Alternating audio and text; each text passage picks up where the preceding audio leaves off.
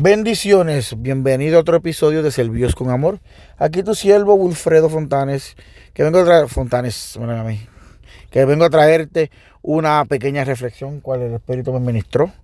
Pero vamos a empezar leyendo la palabra. Y la palabra se lee en el nombre del Padre, del Hijo y del Espíritu Santo. Amén. ¿Acaso no saben que su cuerpo es templo del Espíritu Santo? ¿Quién está en ustedes y al que han recibido de parte de Dios? Ustedes no son sus propios dueños, fueron comprados por un precio. Por tanto, glorifiquen con su cuerpo a Dios. ¿Qué pasa? Que todo viene en cuando yo estoy en mi trabajo y estoy tratando de, bueno, estoy bregando un par de cositas y me siento contento porque tengo una curiosidad sobre la palabra. Entonces estoy hablando con el ministro de la iglesia Gadiel. Y entonces estamos en el back and forward hablando, ¿me entiendes? Pero la manera que él me está hablando, me está hablando con la palabra, ¿me entiendes? Me, me expresa su conocimiento, más se resuelve con la palabra. Y eso a mí pues me tiene, este, me, me encendió más la llama, me prendió más el espíritu porque tengo hambre, ¿me entiendes? Estoy buscando más. Él me decía, búscate aquí, Will, búscate allá, Will, búscate este versículo, búscate este capítulo, puf. Y en ese busca, busca y busca y busca mi espíritu. Estoy yo en el trabajo con una felicidad porque recuérdate, el espíritu se pone contento. Dios se pone contento, Jesús se pone contento porque quiero saber más de ellos, quiero buscar de ellos más, quiero santificar mi cuerpo porque yo le pertenezco a ellos. ¿Qué pasa? Que cuando, mientras sigo pensando y analizando, pues dejo lo que estoy haciendo para hacer otra cosa. Y cuando estoy bregando con eso, empiezo a dialogar con el espíritu a sacar ese momento que yo siempre salgo con Dios para hablar. Y le estoy diciendo, wow, yo quiero ir a los estudios los caballeros. Pero es que el trabajo, y cuando ahí llegó el trabajo, me dice, párate ahí, papá, ¿qué está pasando aquí? Tú dices que quieres ir para los estudios los caballeros, ¿verdad? Sí. Estás diciendo que el trabajo te lo está impidiendo. Sí. Pero no me lo has pedido a mí. Tú no te has sentado a hablar eso conmigo. Deja que pídemelo a mí, deja, que, deja que yo obre y tu fe se fortalecerá más. Y me quedó como que, wow, me quedé calladito, no pude decir nada. Lo primero que me vino a la mente fue que igual eso es normal, eso, es algo que tú no puedes borrar de tu mente jamás, ni, ni, ni, guardártelo. Es que el espíritu a Dios no puede, ser, no puede ser engañado. Tú creerás que tú estás engañándolo. Tú mismo te engañas creyendo que lo estás engañando a ellos. Lo que pasa es que Él te va a dejar. Tú quieres tomar tu decisión creyendo que lo estás engañando. Él te, lo está diciendo, no lo hagas. Tú lo hiciste. Vuelvo y repito, atente a las consecuencias. ¿Qué pasa? Que eso me pone a pensar también cuando muchos venimos, y te lo estoy hablando por experiencia propia, acuérdate, no, no vengan a picarse, no estamos para esto. Yo vengo, estoy hablando de mis propias experiencias, de mis propias experiencias, claro que son propias porque son mis experiencias este, de que venimos, le decimos, Dios, Padre, yo quiero esto, obra en mí. Pero lo decimos de boca para afuera. Entonces no dejamos que ellos obren. Tú tienes que abrir tu corazón. Recuérdate, tú tienes que dejar que Él obre en ti para que tu fe crezca. Pero a veces queremos tener fe, pero no deja que él obre, que en nosotros para que la fe crezca en nosotros. ¿Me entiendes? Es como, puedo decirte, tú quieres quitarte, tú quieres salirte del alcohol, pero tú le pides a Dios que te deje, este, que te quite de eso, pero tú no se lo permites. Tú quieres controlar tú mismo cuando tú digas y cuando tú quieras. Entonces no pasa a pasar las cosas y entonces tú dices, yo, yo no tengo fe en Dios porque Dios no la... Pero es que tú no has dejado que Dios obre en ti. Él está esperando al lado tuyo ahí. Déjame obrar en ti para, que, para fortalecer tu fe. Pero somos nosotros mismos los que nos aguantamos. Porque no queremos dejarlo obrar. Entonces después queremos culparlo a ellos. Lo digo ellos porque es Padre, Hijo y Espíritu Santo. Son uno, pero la Santa Trinidad. Y queremos culparlos a ellos de nuestras propias acciones. Entonces, lo que vengo a decirte es que el Espíritu te habla el Espíritu siempre va a estar, él, él, él vive en ti. Tú eres el que lo tienes apagado, tú eres el que lo tienes guardado en esa gaveta. Tú tienes ese espíritu ahora mismo guardado en ese, en ese corazón, donde tiene un corazón rey, para que tú veas cómo es el espíritu, cómo es el amor de Dios, la misericordia de Dios. Que el espíritu vive en ti, tú estás lleno de porquería y el espíritu no se va porque se queda ahí, porque él sabe que él pertenece ahí. Eso es para que tú veas. El espíritu sigue ahí. Dios no lo saca. Él siempre va a estar en ti. Tú lo rellenas de porquería. Tú lo tapas con las porquerías, pero Él sigue ahí. Y, quien te debilita eres tú, no él. él. Él no va a cambiar. Él está ahí porque tú fuiste sellado. Cuando Cristo, cuando, cuando Jesús fue, crucificado en la, en la cruz, que se llevó todos los pecados con Él entonces fue que todos fuimos sellados. Así que para que tú veas cómo es el amor de Dios, que el Espíritu está ahí aunque tú lo tapes con muchas porquerías. Y cuando tú decidas abrir tu corazón y decirle al Padre bello y hermoso, limpia, saca lo que no, me, lo que no pertenece en mí, que no edifique en mi vida, para que tú veas cómo ese Espíritu brilla. Y la cosa no es que solo brilla, es que se siente. Eso me pasó los otros días Creo que ya lo puse en, el, en, el, en, el, en uno de los episodios anteriores, lo dije. Cuando fui a abrazar a este hermano y yo sentía que yo me quemaba. Yo sentía que, que la llama que él tenía adentro, el espíritu que estaba adentro, que cuando tú pegas dos juntas a la misma vez se forma un fuego enorme, eso mismo era lo que yo sentía. Una experiencia que yo nunca la había vivido. Una experiencia que, quiero volver a repetir porque es que el mundo no te lo da. Te repito, el mundo te va a dar muchas cosas, pero no te va a dar lo que Dios te da. Así que usen esto, no engañen, no crean que están engañando al espíritu, se están engañando ustedes mismos. Jóvenes, ustedes creen que pueden engañar a los adultos, ya nosotros pasamos por eso, pero es por un propósito. Todos vinimos aquí por un propósito. Hasta el día de hoy que mi madre está descansando en paz, yo siempre digo, gracias por lo que me enseñaste. Después de viejo, no tampoco ni después de viejo. Ya fácil, ya yo a los 20, a los 21 por ahí o 22. Cuando ya yo veía el estatus de muchas amistades mías, los cuales mi madre me decía a mí que esos son mala influencia, que tuviera cuidado y al ver dónde están ellos y dónde estoy yo, yo logré entender y, y, recapacitar y siempre le dije a ella gracias. Porque si no llega a ser por eso, aunque en ese momento yo no lo notaba por mi ignorancia, ya con todo eso cuando yo estaba ya joven, ya estaba adulto, adulto, pues ya podía entender y comprender y siempre fui agradecido con ella. Así que no traten de Honra a tu padre y a tu madre para que los días en la tierra se alarguen. Algo así. Yo te repito, no tengo mucho conocimiento. Me gusta escuchar, yo escucho, yo escucho, yo escucho. Me gusta aprender.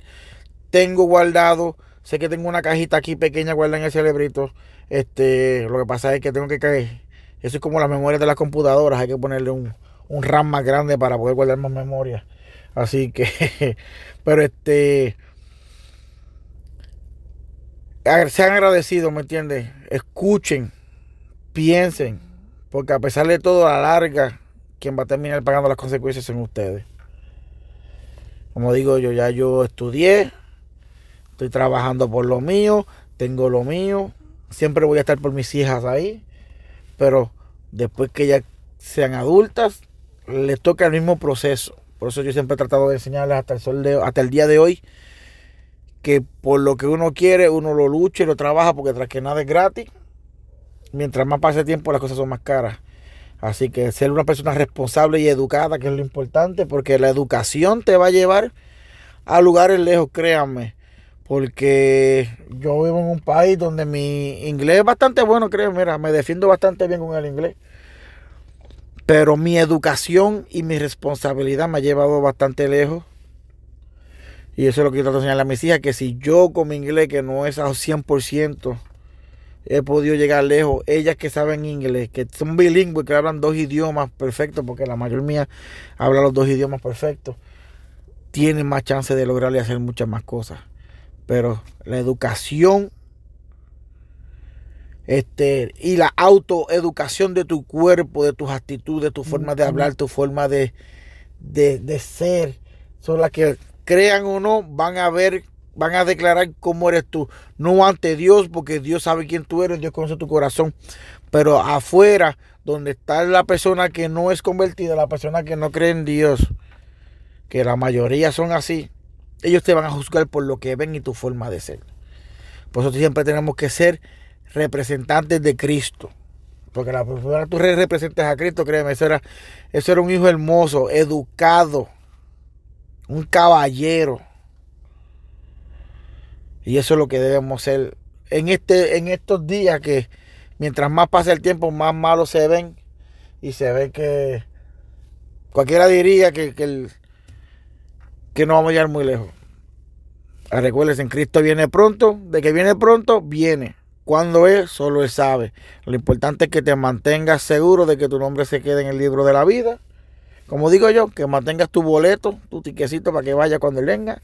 Que cuando tú estés seguro que cuando Cristo venga y empiece a llamar por nombre, fulano, de que digan, vengan conmigo, pues nosotros estar ahí en esa filita ahí, esperando para mi turno para subir y no quedarme atrás, o pensar, o ponerme en la mente, subiré o no subiré. Pues, te repito, no puedes estar en dos aguas. Tú tienes que estar seguro de lo que tú quieres. Yo estoy seguro de lo que yo quiero y quiero ir a adorar y alabar al Padre cuando Cristo venga. Así que Dios me los bendiga, compartan este mensaje como siempre digo, este que puede ser edificación para ti o para alguien. Recuerden, no soy un profesional.